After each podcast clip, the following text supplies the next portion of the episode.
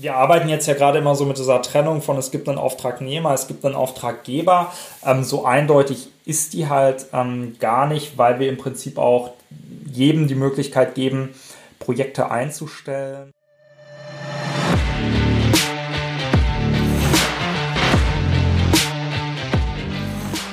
Hallo und herzlich willkommen zum Datenbusiness Podcast. Mein Name ist Bernhard Sonnenschein, ich bin Gründer und Chefredakteur von datenbusiness.de. Ich werde hier verschiedene Themen der Datenwertschöpfung besprechen, mal allein und mal mit tollen, hochkarätigen Gästen, nämlich den Machern der Datenwirtschaft.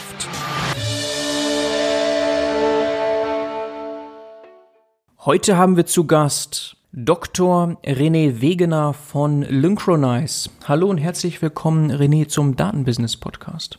Hi, grüß dich Bernhard, freut mich dabei zu sein. Schön, dass es klappt, so kurz vor Weihnachten. Gib uns gerne mal einen kleinen Überblick zu deinem Hintergrund. Mhm, gerne, also ähm, ja, René, ich bin 37 Jahre alt, komme gebürtig aus Werl, das ist so im weitesten Sinne Richtung Dortmund und ähm, bin von Haus aus Informatiker, also Bachelor in, in Paderborn in Informatik gemacht. Ähm, habe mich dort viel natürlich mit Softwareentwicklung beschäftigt, gemerkt, was mir Spaß macht auch gemerkt, was mir nicht so viel Spaß macht. Also so sehr technische Dinge wie, keine Ahnung, Hochregallager in VHDL. Das war nicht so mein Ding, sondern vor allem Mensch-Maschine-Schnittstelle-Themen. Und ähm, deswegen bin ich dann im Master nach Bamberg gegangen. Das war Wirtschaftspädagogik mit Schwerpunkt Informationstechnologien. Also sehr hoher Fokus auf E-Learning und Wissensmanagement-Systeme. Ist ja schon ein bisschen her. Ne? Da war ja Wikipedia noch eine neue Technologie beispielsweise ähm, oder Wikis generell. Damit habe ich mich viel beschäftigt. Und 2009 dann nach Kassel gekommen, dort promoviert am Fachgebiet Wirtschaftsinformatik, ähm, eben im Bereich Knowledge Management, Talent Management. Ähm, dort habe ich dann meinen Kollegen Philipp Bitzer kennengelernt in einem unserer Projekte und wir haben 2014 gemeinsam Smart Transfer ausgegründet, unser Consulting-Unternehmen, würde ich es mal nennen, wo wir weitestgehend auch E-Learning und Wissensmanagement-Projekte nach wie vor gemacht haben. Und dort ergab sich dann mit der Zeit ein Wandel, einfach weil sich der Markt geändert hat, weil neue Technologien kamen, eben passend zum Podcast ähm, auch Data Science-Technologien, dass wir mehr und mehr dahin gegangen sind, eben Projekte zu machen mit einem hohen Data Science-Anteil wo es eher darum ging, Plattformen zu schaffen, die Menschen verknüpfen. Und daraus wurde dann letztlich ein Produktgedanke, äh, Linchronize, ähm, womit wir 2019 erstmal in so einer Closed Beta für Freelancer gestartet sind und jetzt in diesem Jahr ähm, mit einem B2B-Angebot. Und genau das ist unser aktuelles Steckenpferd und das, warum ich hier bin. Mhm. Nochmal ganz kurz zu verstehen, den Switch zur Selbstständigkeit. Du warst ja vorher angestellt, aber an der Uni, ne, als wissenschaftlicher Mitarbeiter. Ist ja jetzt ja nicht total selbstverständlich, dass man dann direkt in die Selbstständigkeit geht. Kannst du das noch ein bisschen erklären, die Beweggründe dabei? Was genau war da so der Moment zu sagen, komm, wir probieren es mal? Ähm, ja, gerne. Also wir haben viel, oder man muss vielleicht dazu sagen, ähm, der Lehrstuhl 2009 war noch ähm, sehr neu. Professor Leihmeister ist 2008 erst nach Kassel gekommen aus München ähm, alle Mitarbeiter waren neu und ähm, alle Projekte waren neu. Wir hatten also eine grüne Wiese, um loszulegen, haben viel Projekte dann eingeworben, ähm, Industrieprojekte auch viel gemacht. Hm, das heißt schon im Prinzip Beratungsarbeit gemacht mit Forschungsanteil, wenn man so will. Und ähm, ja, was ich da gemerkt habe, war halt eben, weil man da noch viel am Markt gearbeitet hat und mit bestehenden Technologien dass ich mir schwer vorstellen konnte in dem Bereich, den ich mag, eben Talentmanagement, Wissensmanagement, ähm, bestehende Lösungen beispielsweise zu verkaufen oder ähm, bei Kunden einzuführen, weil ich die halt vielfach damals nicht für gut gehalten habe, einfach gerade die führenden Systeme. Ähm, da war ja auch ein harter technologischer Wandel in der Zeit, weg von Flash-Anwendungen zu HTML und ähm, also HTML5. Und ja, das, das hat mich also ich wollte gerne in dem Bereich was machen, aber habe nicht gesehen, dass ich da bei einem Unternehmen glücklich werde. Und ähm, Philipp ging es, glaube ich, auf seine Weise ähnlich. Und dann haben wir gesagt, bevor wir jetzt alles beenden und die guten Anfänge, die wir genommen haben mit den Projekten, einfach an neue Leute abgeben und in Großkonzerne gehen, ähm, lass uns das auch weitermachen, die Sachen, die wir entwickelt haben, kommerzialisieren und ähm, in der Wirtschaft nutzen und schauen, ob das funktioniert. Ja, und damit sind wir 2014 dann losgelaufen. Mhm. Und das lief noch ein bisschen parallel zur Wissenschaft, weil ich auf LinkedIn sehen kann, da steht bis 2017 wissenschaftlicher Mitarbeiter, also schon genau. Side-Business-mäßig, so peu à peu.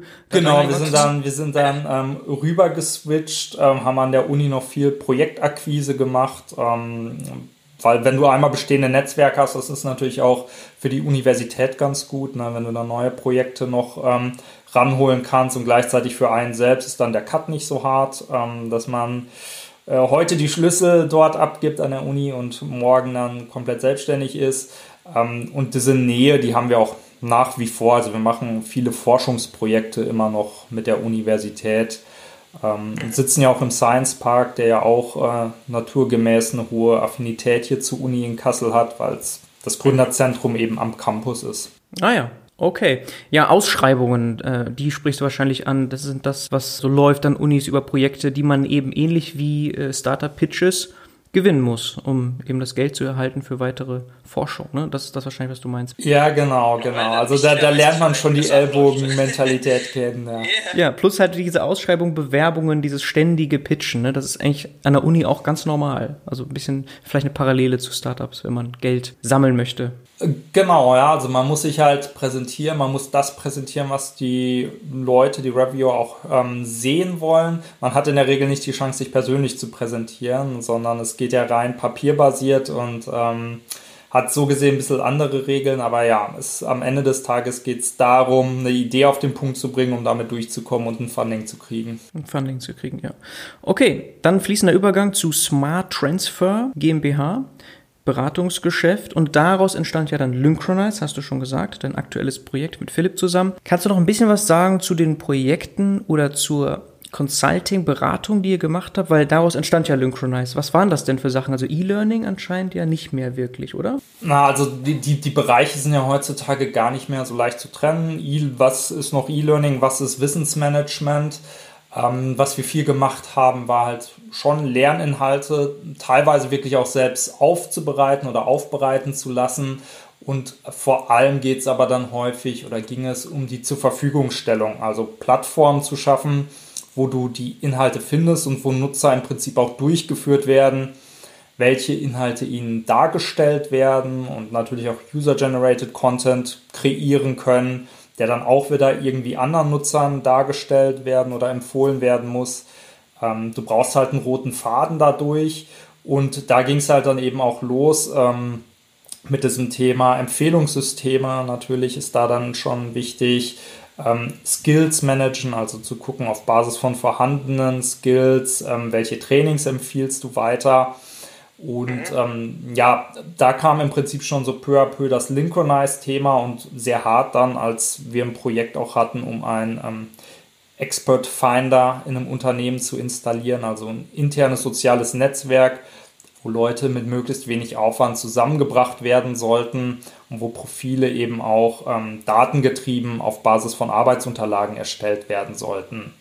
Ja, das war im Prinzip so der Punkt, wo wir gesagt haben, okay, das ist ja eine Software ähm, eine Plattform, wo wir auch sehen, dass dieses Problem nicht nur bei einem Unternehmen gilt, sondern bei vielen, wo wir darauf aufbauen können.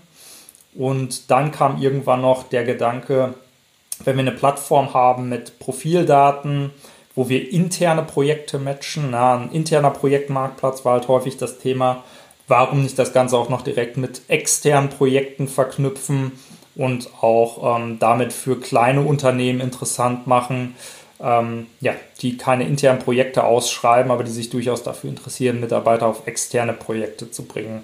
Und das war dann im Prinzip der finale Switch, um zu sagen, ähm, wir stellen eine Plattform draußen hin, installieren nicht mehr bei Einzelunternehmen, sondern Software-as-a-Service-Lösung für einen großen Markt. Mhm. Wenn du sagst installieren vorher, vor Lynchronize, heißt das, ihr Plattformen noch gebaut für Kunden oder gab es schon welche, weil du sagst installieren, die ihr dann einfach eingeführt habt, je nach Use Case? Oder war das wirklich sehr viel Eigenentwicklung vorher? Äh, beides. Also klar, wir haben uns auch damit beschäftigt, ähm, bestehende Systeme einzuführen. Also ganz klassisch sowas wie ein Moodle, ne, Open Source E-Learning-Lösungen und die zu customizen. Ähm, aber als es dann darum ging, sowas wie interne Projektmarktplätze mit sehr vielen Schnittstellen und so weiter in bestehende Systeme, da haben wir dann eigen entwickelt. Mhm. Okay, und das waren viele Unis und äh, zunehmend aber auch Unternehmen. Ähm, Unis gar nicht so sehr. Also wir machen zwar Forschungsprojekte, aber auch die sind in der Regel so angelegt, ähm, dass die Universität sich dann eher auch auf Forschungsseite beteiligt. Also beispielsweise User-Interaktion auswertet hinsichtlich einer bestimmten Forschungsfrage. Und in der Regel sind da auch ähm, Unternehmen dabei und die sind die Anwender der Plattform dann. Mhm, mh. Und könnt ihr euch jetzt voll fokussieren auf Lynchronize oder müsst ihr noch eine Art von Querfinanzierung finden mit Beratung über Smart Transfer? Ähm, wir, haben, wir haben eigentlich bisher immer auch ähm, querfinanziert, weil Softwareentwicklung ist natürlich äh, ein teures Anschubgeschäft, ganz klar.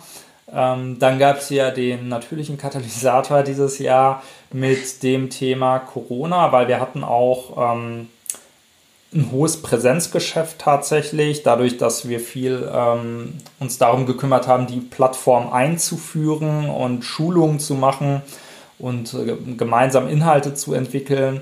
Ähm, das ist dann natürlich hinfällig geworden und wir hatten jetzt nicht den Antrieb dann zu sagen, wir müssen dieses alte Geschäft digitalisieren, weil ja eh absehbar war, dass wir das nicht mehr ewig fortführen werden, sondern sind dann komplett auf das Lynchronize-Thema ähm, geswitcht. Äh, was wir immer noch haben, sind halt eben die Forschungsprojekte, ne, die ähm, einen Teil vom Funding beisteuern, ne, dadurch, dass du da ja ähm, ein Stück weit bei forschungsintensiven Arbeiten Arbeitgeberkosten erstattet kriegen kannst. Mhm. Okay, dann kommen wir jetzt zu Lynchronize. Du hast schon etwas erklärt, die Historie und auch das Warum hast du auch schon angeschnitten. Ausschreibungen, daraus ist es entstanden, eine Plattform dafür zu bauen. Aber jetzt gehen wir mal ein bisschen mehr in die Tiefe. Erklär nochmal, was Lynchronize macht und wie es genau entstanden ist. Was sind die Anfänge?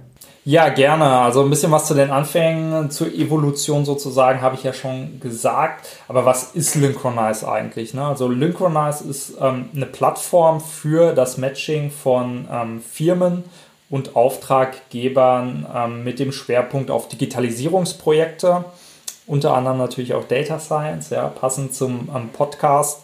Und die Idee dahinter ähm, ist ja ein bisschen evolutionär entstanden, wie ich schon gesagt habe, aber vor allem haben wir gesehen, es gibt ja am Markt ähm, viele, viele Lösungen bereits durchaus für so das Thema Freelancing-Projekte, aber ja. noch sehr wenig, wenn es darum geht, wirklich Unternehmen zusammenzubringen, auch für größere Projekte, für Teamprojekte, für Forschungsprojekte. Und das ist uns eben auch seinerzeit selbst aufgefallen, weil wir waren ja ja auch IT-Consultants, wenn man so will, hatten Lösungen, hatten Erfahrung und haben natürlich auch nach weiteren Kunden gesucht und haben halt eben gemerkt, ähm, wenn du dich eben für Projekte interessierst, die auch nicht nur aus Kassel kommen, nicht nur aus dem eigenen Netzwerk, dann kommst du schnell dahin, dass du dich bei Dutzenden anderen Plattformen irgendwie registrieren musst, um zu gucken, was da abläuft. Und ähm, ja, es ist schwierig sichtbar zu werden. Du kannst ja auch nicht sagen, wir hatten jetzt bei Unternehmen X ähm, Projekt Y am Laufen wegen NDA und so. Ne? Ähm, das heißt, es ist schwierig, da in Kontakt zu kommen. Und ähm, gleichzeitig bist, hast du immer den Antrieb, natürlich sicherzustellen, dass du ein neues Projekt hast, wenn das letzte ausläuft. Ne? Das ist ja so das typische Thema im Projektgeschäft. Und ähm, deswegen haben wir gesagt, warum nutzen wir da nicht unsere Erfahrungen, die wir schon haben, ähm, setzen uns selbst eine Plattform auf, wo wir auch ähm, erste Nutzer sozusagen sind und ähm, bringen halt die Unternehmen zusammen. Und unser Fokus dabei oder unser Versprechen ist zum einen, dass wir die Daten schützen. Also du kannst ähm, Profile anlegen fürs Unternehmen oder für Mitarbeiter die nicht nach außen sichtbar sind. Also du musst erstmal nicht fürchten, dass dann sofort Headhunter anrufen und deine besten Leute abwerben wollen. Und du kannst eben auch sensible Daten ablegen. Ähm, das zweite ist, mit den Daten machen wir dann direkt eben eine Metasuche über Projekte, die es draußen gibt. Ähm, das heißt, es ist eine sehr offene Plattform. Wir wollen den Nutzern da den maximalen Mehrwert bieten und nicht nur eigene Projekte vermitteln, sondern auch zeigen, was es sonst noch am Markt gibt.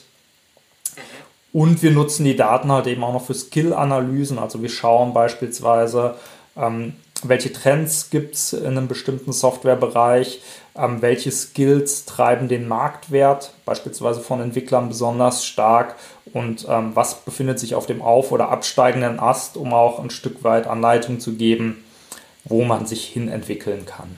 Mhm, okay, sehr spannend. Man muss ja selber gar nicht so sehr Freelancing oder in dem Geschäft sein, um viele dieser Plattformen zu kennen. So ein Upwork oder also viele andere auch international ausgerollte Marktplätze gibt es für Projekte. Und wenn man aber Freelancer ist, ich war selber auch eine Zeit lang Freelancer, dann kennt man sehr schnell so einschlägige Plattformen wie äh, Freelancer Map oder Gulp etc. Und da gibt es auch einen von Xing mittlerweile. Das heißt, es gibt schon da draußen viele Marktplätze für Projekte. Du hast ja jetzt schon angeschnitten das ganze Thema Daten, wie ihr Daten wertschöpft. Das ist wahrscheinlich ganz großer USP bei euch, aber kannst du noch mal genau erklären, warum es euch gibt im Vergleich oder warum überhaupt, wenn es so viele Plattformen da draußen schon gibt? Mhm. Gerne. Also eine ganz grundsätzliche Sache, die man sagen muss, ähm, du hast recht, es gibt ja schon sehr viele Plattformen da draußen. Wenn man sich aber anguckt, ähm, wo das große Geld gemacht wird im Bereich ähm, Projektvermittlung, dann sind es eben nicht diese Plattformen, sondern sind das halt tatsächlich ähm, traditionelle Projektvermittler. Also Leute, die zum Hörer greifen, weil sie irgendwo mitbekommen haben oder den Auftrag bekommen haben. Ähm, Volkswagen schreibt ein Projekt aus oder wer auch immer und dafür werden jetzt Leute gesucht. Ähm, das heißt, diese IT-Plattformen haben noch einen vergleichsweise geringen Anteil vom Markt, ähm, weil vieles eben doch gar nicht dort ausgeschrieben wird oder unter der Hand läuft. Und ähm, das ist halt schon mal der erste Grund, warum äh, wir antreten wollen, weil wir sagen, ähm, es macht eigentlich keinen Sinn. Es ist total sinnvoll, da mehr zu digitalisieren, aber offensichtlich hat das aus verschiedenen Gründen bislang noch gar nicht stattgefunden, noch gar nicht so stark stattgefunden, wie man gedacht hat. Eben unter anderem aufgrund von solchen Datenschutzthemen, ja, weil ähm, Mitarbeiterprofile auf LinkedIn sind halt eben zu einem gewissen Grad offen ne? und dann musst du halt damit rechnen, dass Leute angeschrieben werden direkt und abgeworben werden. Ähm, also das ist halt ein wesentlicher Treiber und der zweite ist auch wirklich dieser Fokus ähm, auf B2B-Geschäft. Mhm. Also die meisten Plattformen haben ja doch einen sehr hohen Fokus dann auf das Freelancing wirklich und vermischen da aus unserer Sicht auch sehr stark, ich sag mal, dass äh, so längerfristige Projekte von sieben, acht Monaten on-site mit so typischen Gig-Geschäft. Ja, also ähm, baue mir mal eine Webseite, muss nächste Woche fertig sein. Und auch das ist sowas, ähm, was wir nicht wollen, sondern wir wollen schon die Abgrenzung in die ähm, größeren, langfristigen Projekte, eben die, die noch gar nicht so sehr auf Plattform ausgeschrieben werden, sondern die, die entweder direkt im Netzwerk vergeben werden oder über irgendwelche Ausschreibungsportale, ähm, die man vielleicht noch nicht so auf der Liste hat. Also dieser B2B-Fokus, der ist uns halt sehr wichtig. Mhm. Ja, also es ist schon auffällig, dass auf den Plattformen normalerweise nicht die Auftraggeber selbst zu finden sind, sondern eben Mittelmänner, andere Unternehmen, Staffing-Unternehmen, Recruiting-Unternehmen. Meinst du das als nicht unter der Hand? Ähm, ja, genau. Ne, das ist halt so ein Thema und äh, da kann man sich ja die Frage stellen, warum ist das so? Ne? Warum vergeben so ja. viele Unternehmen die Projekte nicht direkt? Obwohl wir ja wissen, dass dadurch natürlich ähm, der Preis deutlich steigt oder ein Großteil der Wertschöpfung woanders hinfließt. Mhm. Aber die Frage, die kann man nicht so leicht beantworten. Aber eine Lösung könnte sein, Transparenz, gute UX, also da, da wollt ihr ansetzen, ist das richtig? Genau, also wir wollen ähm, dem Auftraggeber an der Stelle, also es ist ja ein zweiseitiger Markt, ne? wir haben halt Auftraggeber, Auftragnehmer und gegebenenfalls Intermediäre. Ähm, wir müssen natürlich beiden was anbieten und für den Auftraggeber ähm, ist es für uns sehr wichtig, ihm einen sehr angeleiteten Prozess zu geben, ähm, wie er seine Ausschreibung platziert und wir haben im Prinzip zwei Wertversprechen. Ja? Und ähm, das eine ist auch dort Daten zu schützen, also wir nennen es halt Tinder-Prinzip. Ähm, die Kontaktdaten werden erst ausgetauscht, wenn der Auftraggeber eine Bewerbung bekommen hat und gesagt hat, ähm, finde ich interessant, scheint mir ein solides Unternehmen zu sein und das einmal freigibt. Vorher werden nur fachliche Details der Ausschreibung bekannt. Und das zweite Prinzip ist, ähm, im Prinzip sowas wie Check24 zu haben. Das heißt, wenn ich ausschreibe, bekomme ich halt auch sehr schnell angezeigt, welche potenziellen Auftragnehmer es gibt und ähm, warum die mir empfohlen werden. Also letztlich geht es darum, was die schon für Vorreferenzen haben und die im Prinzip zu mappen auf die aktuelle Ausschreibung, weil das halt einer der wesentlichen ja, Indikatoren letztlich für den Projekterfolg auch ist. Okay. Und natürlich wird das Matching umso besser, je besser die Daten sind. Das, das ist richtig, das ja. Thema, ja. okay. Und jetzt haben wir einen zweiseitigen Marktplatz, mindestens zwei Seiten, vielleicht noch drei, kommen wir später nochmal dazu. Jedenfalls so sehe ich das gerade, wenn ich auf eurer Seite bin. Aber ein Marktplatz ist ja immer tricky aufzubauen, weil du musst ja ein Henne-Ei-Problem eigentlich lösen. Ne? Also du hast dann auf der einen Seite jetzt die Auftraggeber und die Auftragnehmer und nur für beide ist es attraktiv, wenn die andere Seite präsent ist, ausreichend. Was ist bei euch schwieriger? Ich vermute die Auftraggeberseite, denn es gibt ja viele Freelancer, jetzt in der Corona-Zeit noch mehr suchende Freelancer, würde ich vermuten. Das heißt, äh, die zu onboarden ist wahrscheinlich nicht so das Problem, sondern eher die Auftraggeber. Sehe ich das richtig? Ähm, also die Auftraggeber sind auf jeden Fall der längere Prozess, ne? weil der Auftragnehmer, da kommst du ja in der Regel direkt mit dem Geschäftsführer oder beim Freelancer ist es natürlich extrem, ne? direkt mit der Person selbst in Kontakt und die kann ja von heute auf morgen entscheiden, ob sie sich registriert oder nicht. Und der Auftraggeber hat ja ähm, für gewöhnlich vordefinierte Prozesse ähm, die beim Einkauf zu durchlaufen sind und kann sich nicht von heute auf morgen so einfach entscheiden, ab jetzt läuft alles über euer System, sondern da ist es halt eben mehrstufiger Prozess. Deswegen ist es da auf jeden Fall der längere Prozess von der Kontaktaufnahme, bis jemand zusagt und dann seine Ausschreibung platziert.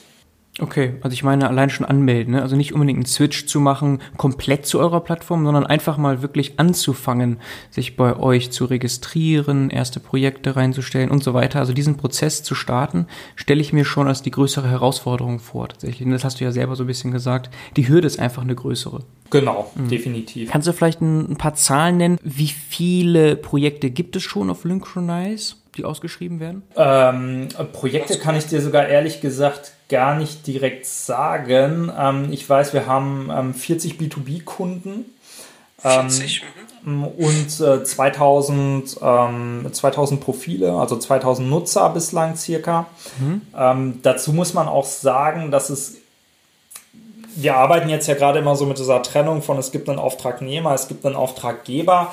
Ähm, so eindeutig ist die halt ähm, gar nicht, weil wir im Prinzip auch jedem die Möglichkeit geben, Projekte einzustellen. Auch das war sogar ein Nutzerwunsch, weil viele Leute, die eigentlich selbst vor allem auf Projektsuche sind, also mittelständische IT-Unternehmen, ähm, bei ihrem laufenden Kunden dann häufig mitbekommen, dass dort neue Projekte ausgeschrieben werden, ähm, die sie vielleicht teilweise erfüllen können. Also keine Ahnung, Entwicklung von einer SAP-Schnittstelle zu einem anderen Programm und ähm, jemand deckt vielleicht den SAP-Teil ab, aber nicht die, den Java-Teil fürs andere Programm oder was auch immer.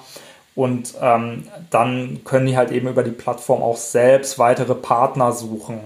Ja, und das heißt, auch ähm, Kunden, die eigentlich erstmal auf Projektsuche waren, haben dann mitunter Projekte ausgeschrieben, weil sie halt ähm, ja, irgendwo was mitbekommen haben und einen Partner gesucht haben, um ähm, ein Projekt machen zu können. Mhm. Okay. Und in den drei Jahren jetzt, wo ihr an Linchronize arbeitet, wann war die Plattform so weit, dass sich Leute anmelden konnten? Also wahrscheinlich äh, schon im Jahr 2018, oder? Nee, das, das noch nicht. Also wir haben wirklich den einen reinen Freelancer-Bereich im Prinzip gelauncht in 2019, so April rum. Ähm, das war halt wirklich... Ja, ich sag mal, die, die Beta so auf CD-Projektniveau, könnte man ja heutzutage sagen. Also mit äh, ein paar Bugs drin, ähm, wo wir dann wirklich die ersten Wochen noch sehr an der Stabilität feilen mussten, ähm, damit das Ding vernünftig funktioniert. Aber ist halt immer so, ne? da lernt man es am schnellsten und hat halt den höchsten Druck auf jeden Fall ähm, schnell nachzubessern. Und 2020, jetzt im April, war es mit den ersten B2B-Kunden. 2020 April, also mit Corona eigentlich. April, sagst du, das ist ja genau da losgegangen. Ach krass, okay. Und wie viele Leute seid ihr jetzt? Im Unternehmen? Ja. Wir sind ja so, so acht bis zehn, ähm, je nachdem, wie man die Freelancer mitzählt. Ähm, wir haben halt ja. immer auch ein bisschen äh, flexible Leute dabei und hoffen doch, dass im Frühjahr noch ein paar neue Leute dazukommen. Ja, und äh, nochmal zur Metrik jetzt. Du hast gesagt 40 B2B-User, 2000 Profile. Was trackt ihr da? Was schaut ihr euch da in erster Linie denn an? Sind das Ausschreibungen oder so eine Art wie bei sozialen Netzwerken Monthly Active? Wie viele sind denn wirklich auf eurer Plattform und stellen da Daten rein und so weiter? Was trackt ihr da in erster Linie? Also wir tracken natürlich ähm, relativ viel, also sowohl ähm, ehrlich, ich überlege gerade, also du hast ja eigentlich ein paar spannende Fragen, ne, wenn du in die Daten schaust. Und das eine ist natürlich, wenn du die Daten als ein Potenzial siehst, ähm, um beispielsweise Projekte zu vermitteln, dann ist erstmal einfach interessant, wie viele Profile gibt es. Und da haben wir dann auch nochmal Abstufungen in ähm, besonders gut befüllte Profile und weniger gut befüllte Profile. Ähm, da das, das ist so das eine, weil das es gibt erstmal so den Pi mal Daumenwert, können wir Projekte besetzen. Ne? Ähm, und das andere sind dann natürlich, wie du sagst, die ähm, aktiven User, ähm, was uns eher einen Hinweis auch darauf gibt, wie gerade die Situation am Markt ist. Wir sind ja naturgegebene Plattform, wo ein User standardmäßig eben nicht wie auf Facebook zwangsläufig täglich aktiv ist, wahrscheinlich noch nicht mal wöchentlich, sondern es gibt halt einen Peak wenn du was suchst und dich informieren möchtest. Und im Normalfall, wenn es funktioniert, bist du dann ja auch erstmal ein halbes Jahr versorgt und schaust allenfalls sporadisch rein. Ne? Mhm. Aber ähm, also diese Active Users, die geben uns dann eher da den Hinweis, ne, wie ist so gerade die, die Projektlage. Und dann schauen wir natürlich ganz spezifisch in einzelne Interaktionen rein, um zu gucken, was sind da eigentlich die gefragten Teile der Plattform. Ja? Also welche Funktionen werden häufig und weniger häufig genutzt um auch zu entscheiden, wo wir ähm, ja, mit Fokus weiterentwickeln und ähm, wo wir etwas runter priorisieren können. Mhm, okay, verstehe. Also mein Profil, das ich mal erstellt habe, ist wahrscheinlich eines der schlechten Profile, weil ich dann relativ wenig reingestellt habe. Ich bin irgendwann, schon lange her, da war ich selber noch, noch Freelancer, angeschrieben worden von deinem Mitgründer Philipp über LinkedIn. Ah, okay. Und fand die Plattform direkt halt interessant, weil ich halt selber noch Freelancer war und schon auf diversen Plattformen unterwegs war. Und äh, da habe ich aber den Switch gemacht und äh, war es dann nicht mehr so wichtig für mich, noch als Freelancer aktiv zu sein. Habe deswegen mein Profil auch nicht weiter gepflegt. Bin also eins von den Toten unter den 2000. Aber was mir damals aufgefallen ist, dass ich sehr viele Projekte wiedergefunden habe, die ich schon auf anderen Plattformen gesehen habe, sei es ein Freelancer Map, ein Gulp äh, oder Malt oder was anderes. Warum ist das so? Habt ihr die irgendwie reingezogen, reinkopiert noch zusätzlich zu den Projekten, die schon von den 40 B2B Unternehmen reingestellt werden? Ja, ähm, genau, also wir haben drei Arten von Projekten, kann man eigentlich sagen. Und das eine ist, wir crawlen Projekt, äh, Projekte, vom, ähm, die wir im Netz finden. Das sind dann halt von Plattformen, von Recruitern und so weiter, ähm, die wir sammeln. Na, das heißt, da hast du dann auch zum Beispiel einen Überblick, bei wem äh, welches Projekt gerade liegt. Wir markieren dann auch beispielsweise ähm, potenzielle Duplikate kannst also dann zum Beispiel auch gucken, ob es ähm, bei jemandem, dem du besonders vertraust, gerade dasselbe Projekt gibt wie bei einem anderen, wo du vielleicht darauf aufmerksam geworden bist, um dann zu deinem Lieblingsprovider zu wechseln. Ähm, das ist für uns halt auch ein wichtiges Thema, weil da naturgemäß die Zahl sehr groß ist und wir dort halt am besten Data Science natürlich anwenden können, Projektanalysen. Ähm, das zweite sind dann ähm, die internen Projekte, die, die von ähm, unseren Kunden selbst ausgeschrieben werden und nur bei uns auf der Plattform liegen. Und das dritte sind ähm, öffentliche Ausschreibungen, ähm, also die, die beispielsweise vom Bund platziert werden oder ähm, auf der TED-Plattform, also EU-weit, die wir auch noch mit erfassen und wo wir die Möglichkeit geben, dass sich Unternehmen dann bei Interesse auch gemeinsam vernetzen für eine Bewerbung weil unser Anspruch ist auch an der Stelle, dass wir möglichst umfassend alles wirklich erfassen und ja dahin kommen wollen, dass du sagen kannst, okay, dann habe ich nur noch mein Lynchronize-Profil und egal, ob ich mich jetzt gerade für öffentliche Ausschreibungen interessiere, für natürlich die Direktausschreibung auf Lynchronize oder ob ich auch gerade ähm, bei Recruiting-Plattformen suche, ich habe halt alles aus einer Hand. Okay, das ist krass. Das heißt, ihr seid eigentlich eine Meta-Suchmaschine, eine Meta-Plattform, die alle anderen Plattformen versucht zu integrieren? Ja, Ihr seid ja genau. gar nicht wirklich Konkurrenz dazu. Ne, also, nee, im Prinzip äh, profitieren die natürlich davon, weil wir auch ähm, weiterreichen. Ne? Und da verdienen ja. wir ja auch nichts dran. Also, wenn wir dir ein Projekt anzeigen von einem anderen Anbieter und dann springst du irgendwann ab, Ähm, für uns ist es aber ein wesentliches Teil oder ein wesentlicher Anteil von dem Wertversprechen, eben zu sagen, ähm, wir zeigen dir halt auch ein geeignetes Projekt, das wir bei wem anders gefunden haben, mit an, auch wenn wir daran nichts verdienen, aber ähm, ja, damit du halt auch einen Anreiz hast, bei uns zu bleiben, auch dann, wenn es bei uns mal kein Projekt für dich gibt. Mhm. Das ist ein sehr spannender Ansatz tatsächlich. Das hat man bei den anderen Plattformen so im Normalfall nicht natürlich, dass man noch Projekte von anderen Plattformen sieht. Das heißt, euer Ansatz ist schon, und da entwickelt ihr euch auch weiter, zu crawlen, zu gucken, was gibt's da draußen noch und das auch einzubinden, selbst dann, wenn ihr nichts daran verdient. Ja, genau. Also das ist okay, unser Werteversprechen im Prinzip für den Freelancer beziehungsweise das IT-Unternehmen, dass er alle Projekte bekommt. Okay, und ihr verdient dann an den 40 B2B-Unternehmen, wenn diese Projekte einstellen, provisionsbasiert oder irgendwie vermittlungsbasiert dann eine Gebühr? Oder was ist euer Geschäftsmodell? Mhm. Genau, das ist, ähm, das ist der eine Teil, ähm, also Provision bei Direktvermittlung von Projekten, wobei die ähm, deutlich geringer ausfällt als das, was ähm, andere Plattformen nehmen. Und wir machen auch jetzt keine ähm, Knebelverträge mit dem Kundenschutz, wie man es teilweise kennt. Ähm, das klassischerweise ist ja so, wenn ihr jemanden ein Projekt vermittelt an einen Kunden, keine Ahnung, die Telekom, du arbeitest da zwei Jahre und dann fragt die Telekom dich, äh, wir haben hier ein neues Projekt, du hast super Arbeit gemacht, willst du weitermachen? Dann hast du in der Regel ja einen Vertrag schon bei ähm, deinem Vermittler unterschrieben, der genau das verhindert, sondern du musst dem Vermittler dann sagen, dass er dich nochmal an die Telekom vermittelt. Ja. Und ähm, also das machen wir halt nicht, sondern wenn es dann zu direkten Vermittlungen noch neben dem Netzwerk kommt, ähm, dann ist das für uns okay, weil da dann nochmal reinzugreifen ist fühlt sich irgendwie unredlich an. Aber genau, und die Provision ist also ein Punkt. Das andere ist, wenn du ein größeres Unternehmen bist und du nutzt halt alle Funktionen bei uns, also die Metasuche, du legst ähm, für jeden Mitarbeiter ein eigenes Profil an und der kriegt ähm, die Projektmatches und so. Da gibt es eben auch eine Gebühr, die dann fällig wird. Die liegt im niedrigen dreistelligen Bereich. Das ist halt eben, wenn du sozusagen dann die, die volle Metasuchfunktionalität für ein größeres Unternehmen nutzen willst. Und ja. was wir natürlich noch anpeilen, ähm, sind da noch ähm, Affiliate-Themen. Also es zeichnet sich ab, zum einen, dass wir bei großen Unternehmen, die bei uns ausschreiben wollen, ähm, ins Contracting gehen müssen. Also da müssen wir zwangsläufig ähm, als Auftragnehmer fungieren und selbst das Projekt weiterreichen. Ähm, das wird noch ein Thema werden.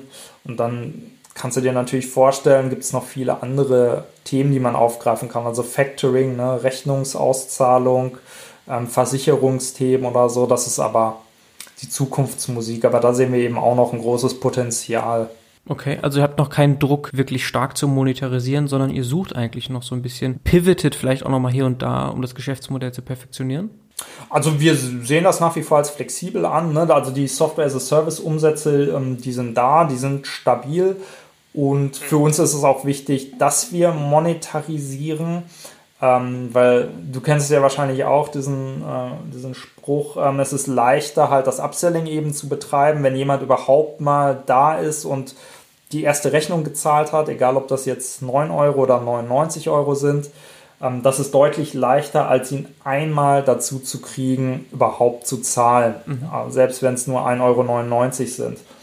Und deswegen ist es für uns auch vor dem Hintergrund ähm, zu prüfen, ob die Plattform, ob die Idee an sich funktioniert, wichtig, ähm, dass es eine Monetarisierung bereits gibt, ähm, weil du hast doch einfach ein höheres Commitment bei den Kunden. Ne? Es, es sieht nicht aus wie alles umsonst und wir testen mal, ob es überhaupt funktioniert sondern ähm, du hast da dann wirklich ein anderes Standing. Und daneben, klar, natürlich brauchen wir schon auch Umsätze, also die Forschungsprojekte alleine äh, würden nicht reichen, sondern es ist auch wichtig, dass wir die Umsätze generieren und im nächsten Jahr wollen wir, also in diesem Jahr war der Software-as-a-Service-Anteil besonders wichtig, im nächsten Jahr wollen wir halt gerade bei den Provisionen wachsen. Ja, genau, aber so wie du es beschreibst, ist der Druck noch nicht da, profitabel zu sein. Das heißt, ihr habt irgendwie Partner drin, Investoren drin. Ähm, da sind wir tatsächlich gerade in Gesprächen. Also ähm, das sieht auch ganz gut aus. Wir hoffen, dass das im Januar über die Bühne gegangen ist, ähm, mit Investoren gemeinsam zu wachsen, ähm, weil für uns ist schon wichtiger, Marktdurchdringung zu erreichen, jetzt erstmal als ähm, direkt profitabel zu werden.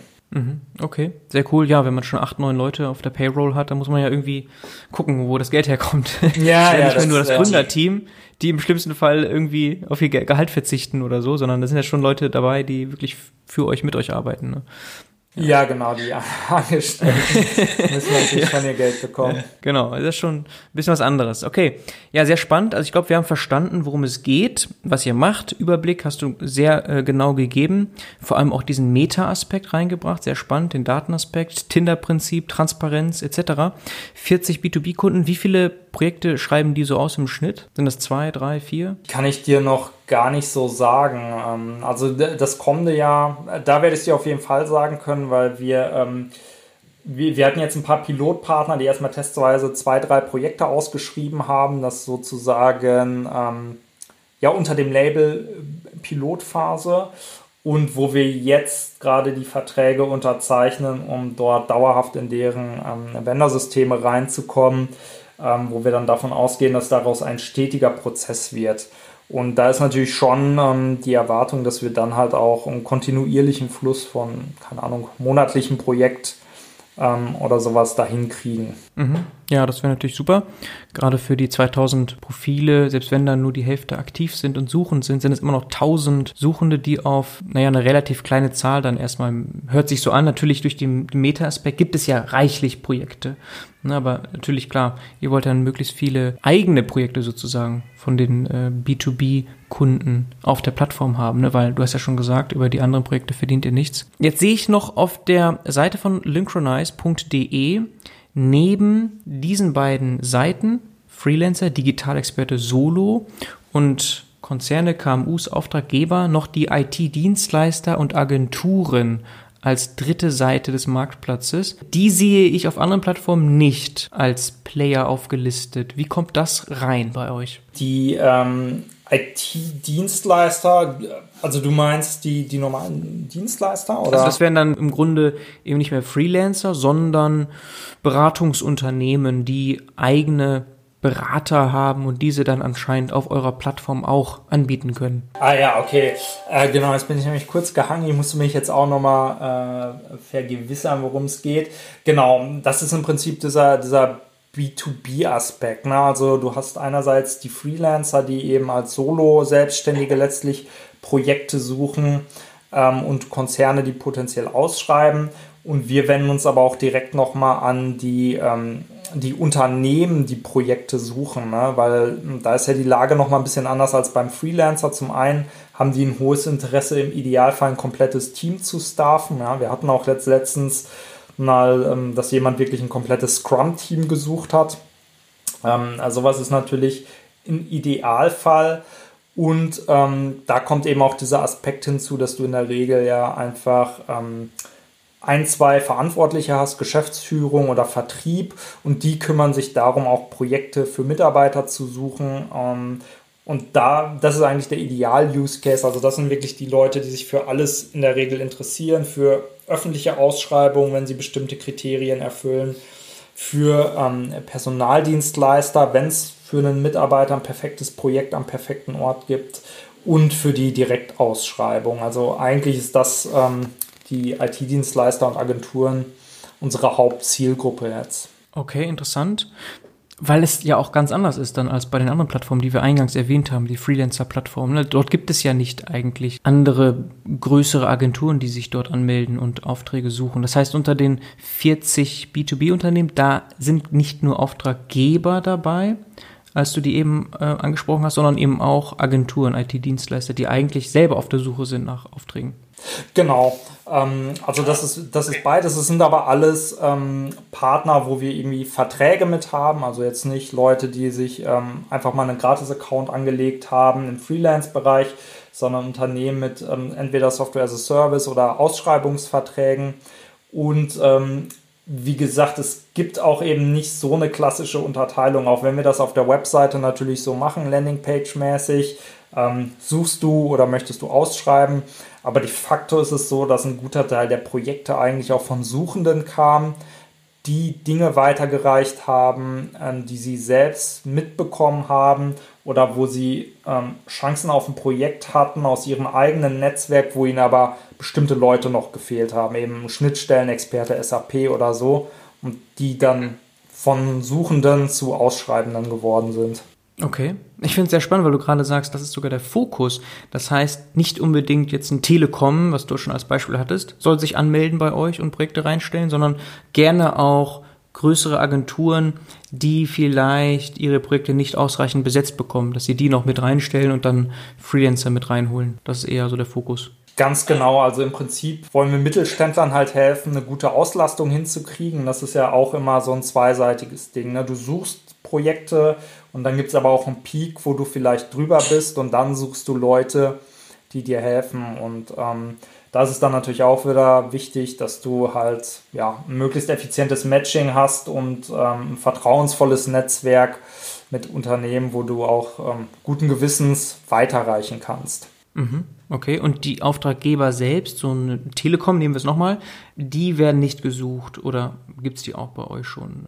Doch, doch, ähm, die suchen wir auch. Also wir haben jetzt auch ähm, eine AG dabei. Ähm, ich weiß ehrlich gesagt nicht, ob ich den Namen schon sagen kann, deswegen lasse ich es einfach. Aber du, du hast es wahrscheinlich sogar gehört in unserem letzten Termin.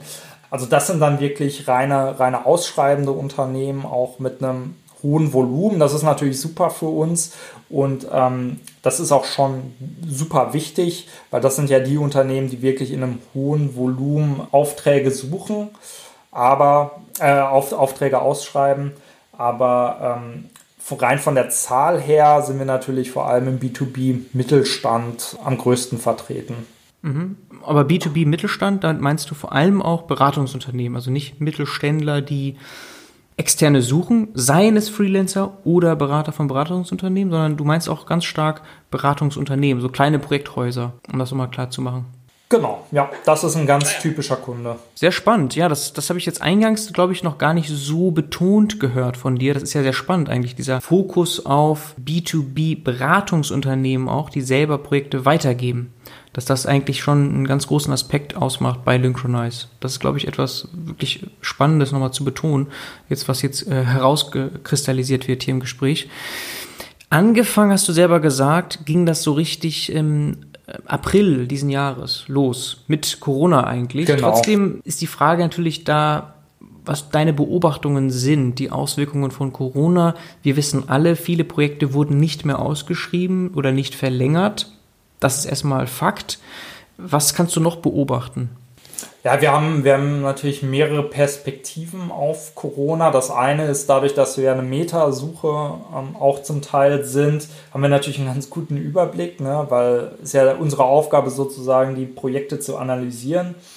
Und ähm, da war wirklich feststellbar, also beim ersten Lockdown gab es einen harten Cut. Ne? Also im April ist im Vergleich zum März, glaube ich, das Volumen um so 40 Prozent, meine ich, eingebrochen. Ne? Also schon sehr deutlich. Und du hast halt auch bei den Branchen Effekte gesehen, die du auch erwartet hättest. Also Automotive war damals, ähm, war immer ein, ein Top-Arbeitgeber, ist stark zurückgegangen. Ja? Und ähm, jetzt beim zweiten Lockdown ist es längst nicht so hart, also es ist eher so, so ein 10% Delle, würde ich schätzen. Ähm, im November gewesen. Jetzt müssen wir nochmal gucken, wie der Dezember und Januar werden.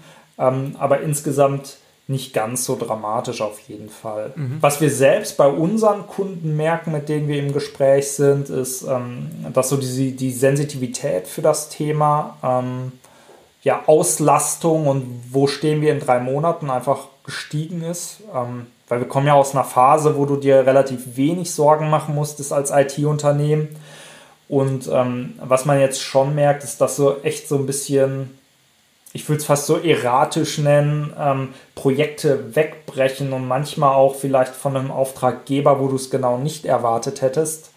Ähm, also es ist einfach eine gewisse Unsicherheit am Markt da, ähm, wenn du vier, fünf Großkunden halt hast, ähm, ob jemand davon auf Corona reagiert und die Projekte ähm, beendet und ja, das, das setzt sich durch, diese gewisse Unsicherheit eben auch bis zu unseren Kunden.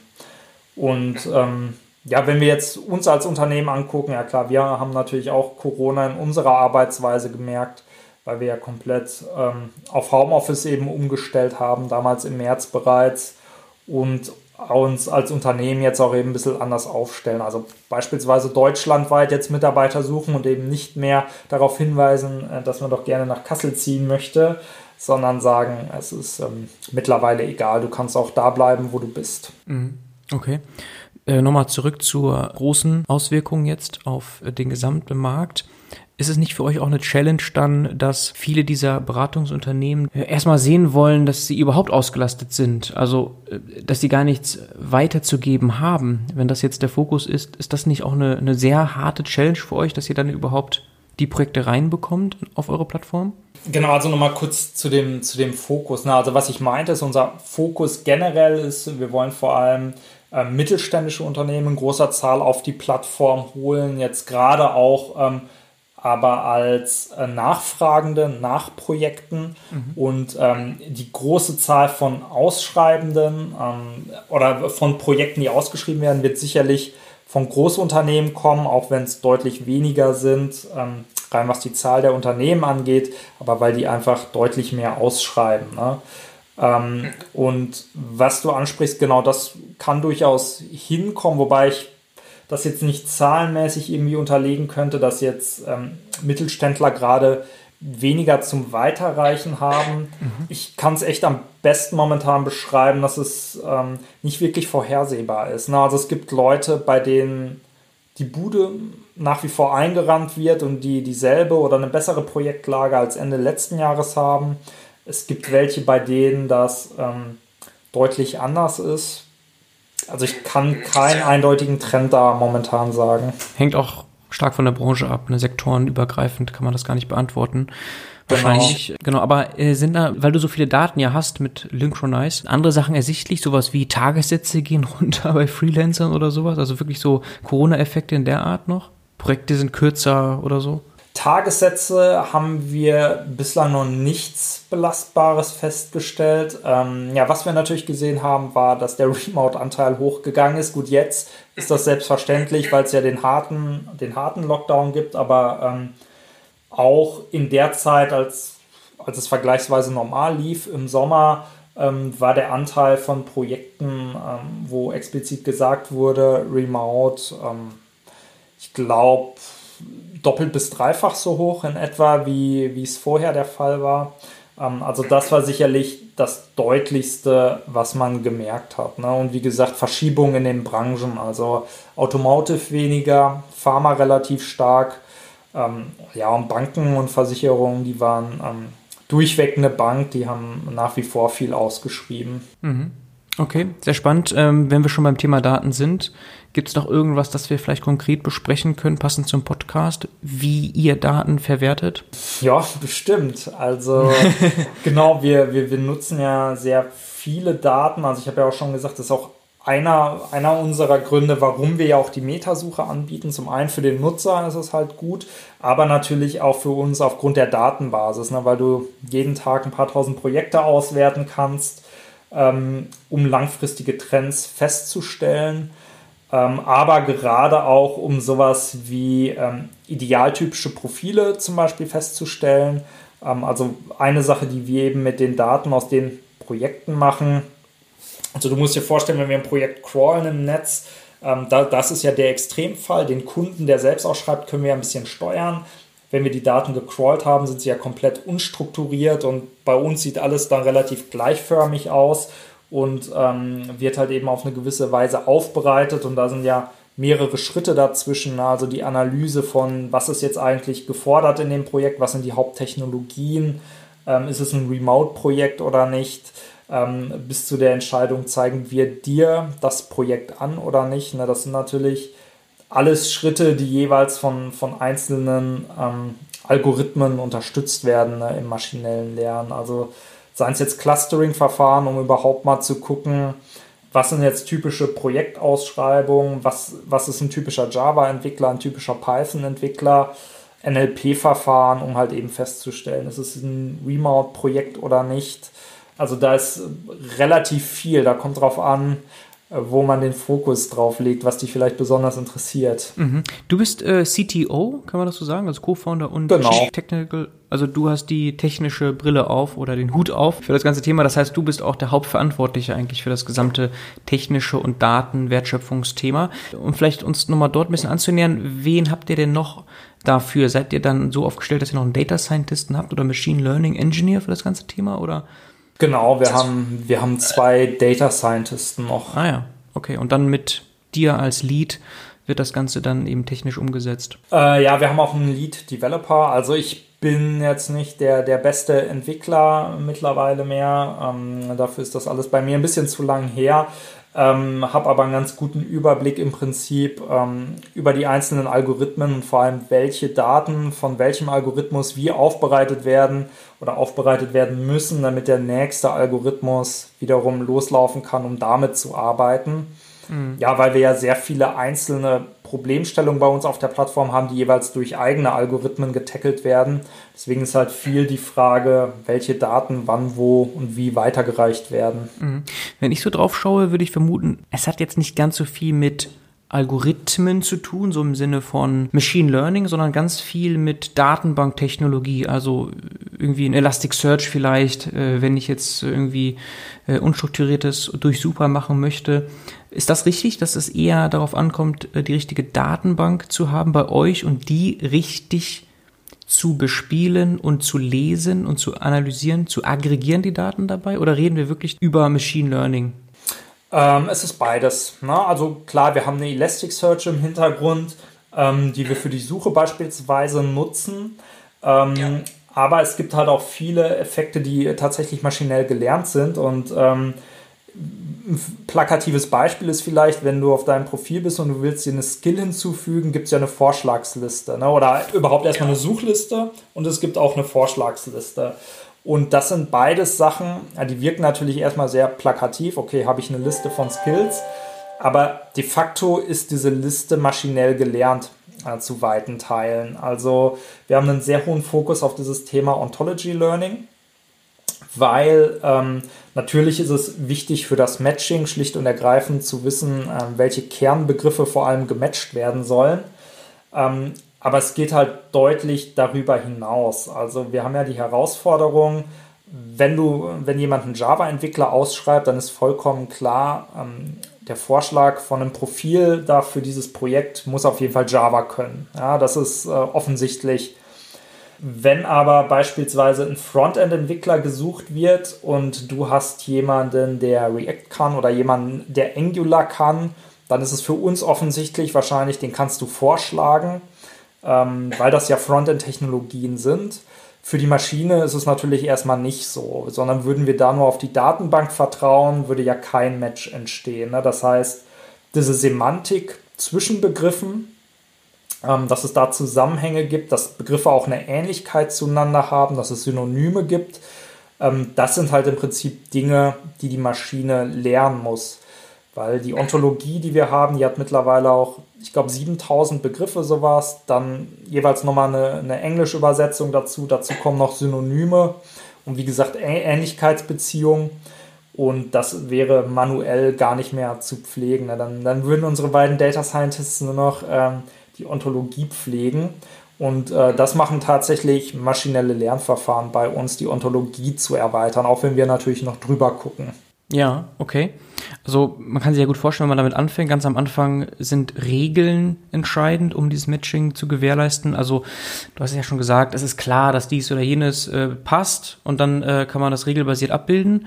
Jetzt spielt Lernen anscheinend bei euch eine große Rolle. Lernen heißt immer, es gibt irgendwie auch Feedback. Also du musst ja wissen, was richtig oder falsch ist. Das heißt, in irgendeiner Form, zum Beispiel in dem Tinder-Prinzip, siehst du ja, ob bestimmte Dinge eher weggeswiped werden, jetzt wirklich Tinder gedacht oder eben nicht zustande kommen als Matching. Ist das ein Feedback, das ihr einschleusen könnt in den Lernprozess, dass ihr noch irgendwie wisst, okay, das war jetzt erfolgreich oder nicht erfolgreich? Ähm, wir erfassen die Daten, ne? weil du hast natürlich vollkommen recht, das ist eigentlich der typische Fall, weil du gucken kannst, erfolgreich oder nicht erfolgreich. Ähm, das ist aber gar nicht so leicht zu integrieren, ne? weil das, was wir gemerkt haben, ähm, wir können ja nur sagen, also es gab zum Beispiel Interesse, jemand hat dieses Projekt angeklickt oder nicht. Was wir nicht wissen, ist, woher das kommt. Und das ist, woher, also warum er so entschieden hat, die Person, die dann ein Projekt nicht angeklickt hat.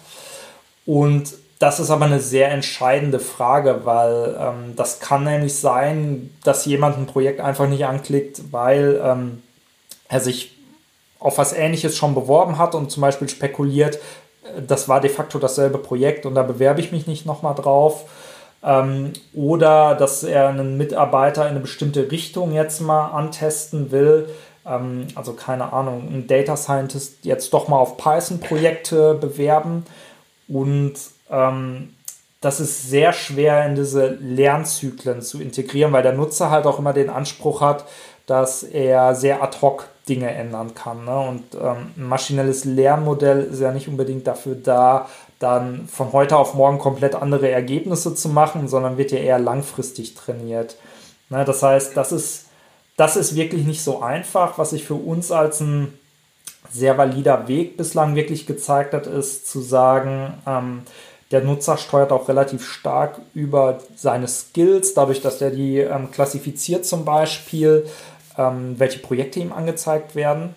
Und wir nutzen das maschinelle Lernen vor allem, um die Skills korrekt zu klassifizieren, um halt die Ähnlichkeiten zwischen solchen Skills zu berechnen oder um zu schlussfolgern, welche Skills jemand beispielsweise auch hat, auch wenn er sie noch nicht im Profil angegeben hat.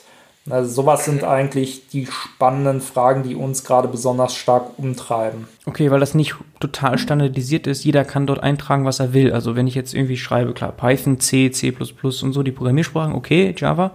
Aber ich kann ja dort auch irgendwas Freetext-mäßig reinschreiben und dann müsst ihr das ja immer noch irgendwie einordnen, klassifizieren. Ne? Das ist das Problem. Ähm, ja, genau. Ne? Also wir ähm, jagen das dann auch nochmal durch. Wenn du eine Freetext-Empfehlung eingibst, dann checken wir die auch nochmal.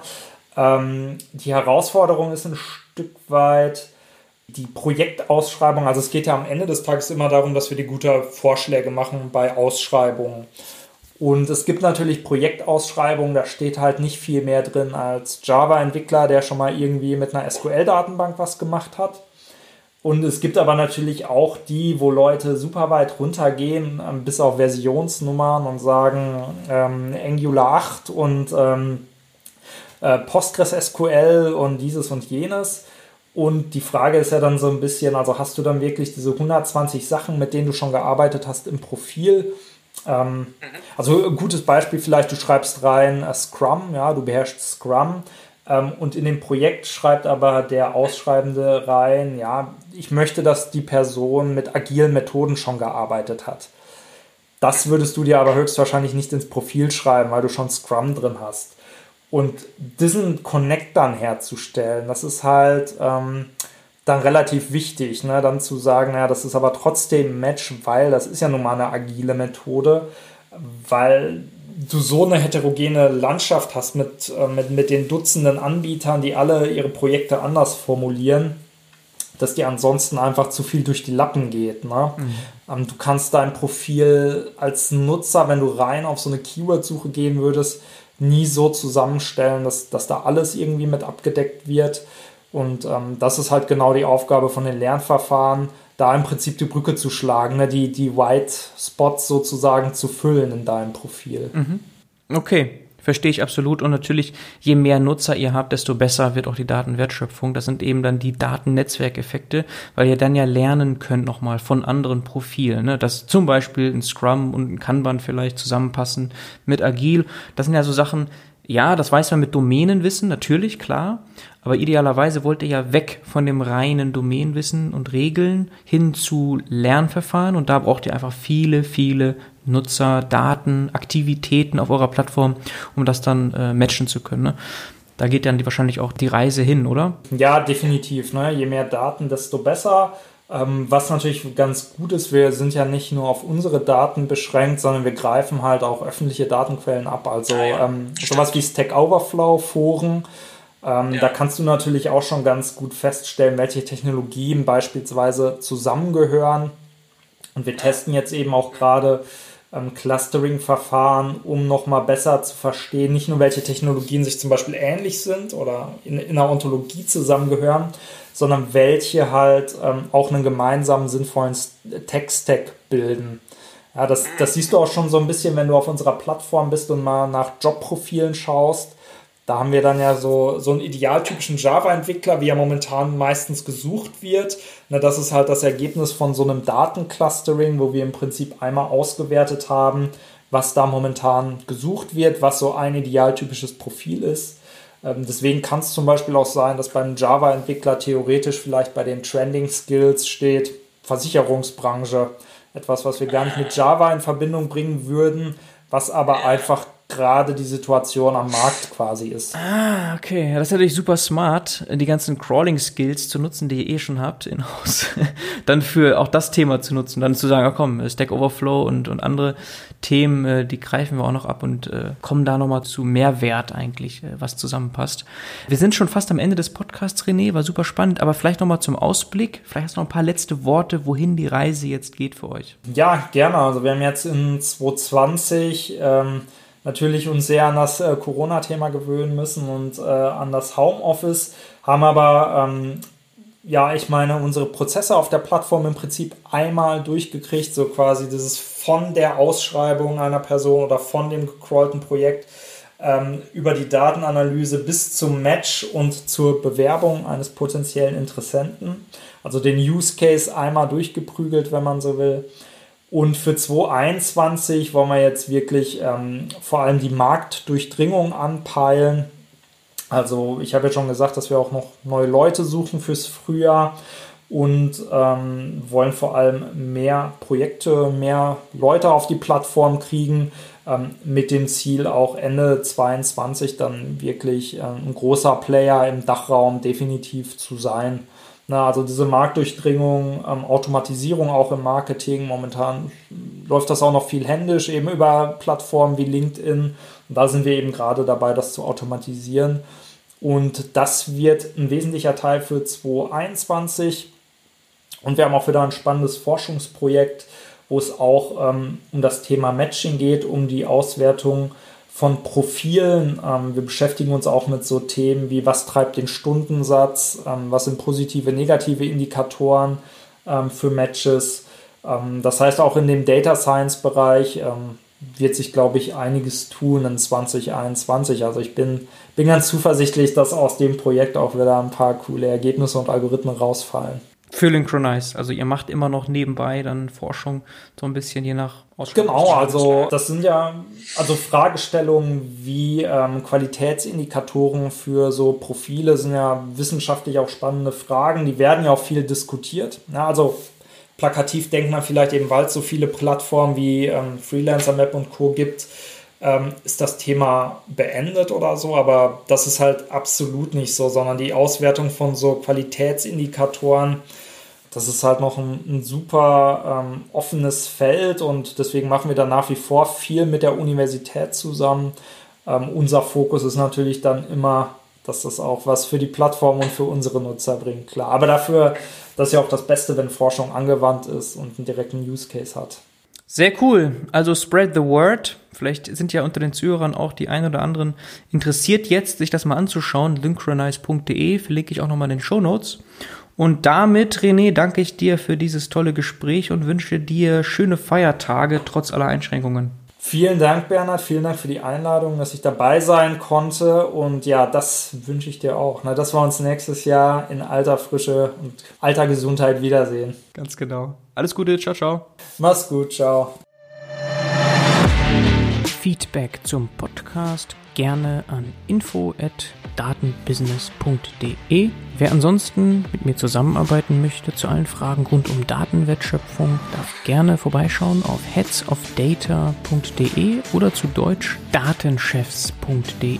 Für zur gleichen Seite. Zusammen maximieren wir den wirtschaftlichen Nutzen deiner Daten. Würde mich sehr freuen, wenn wir bald voneinander hören.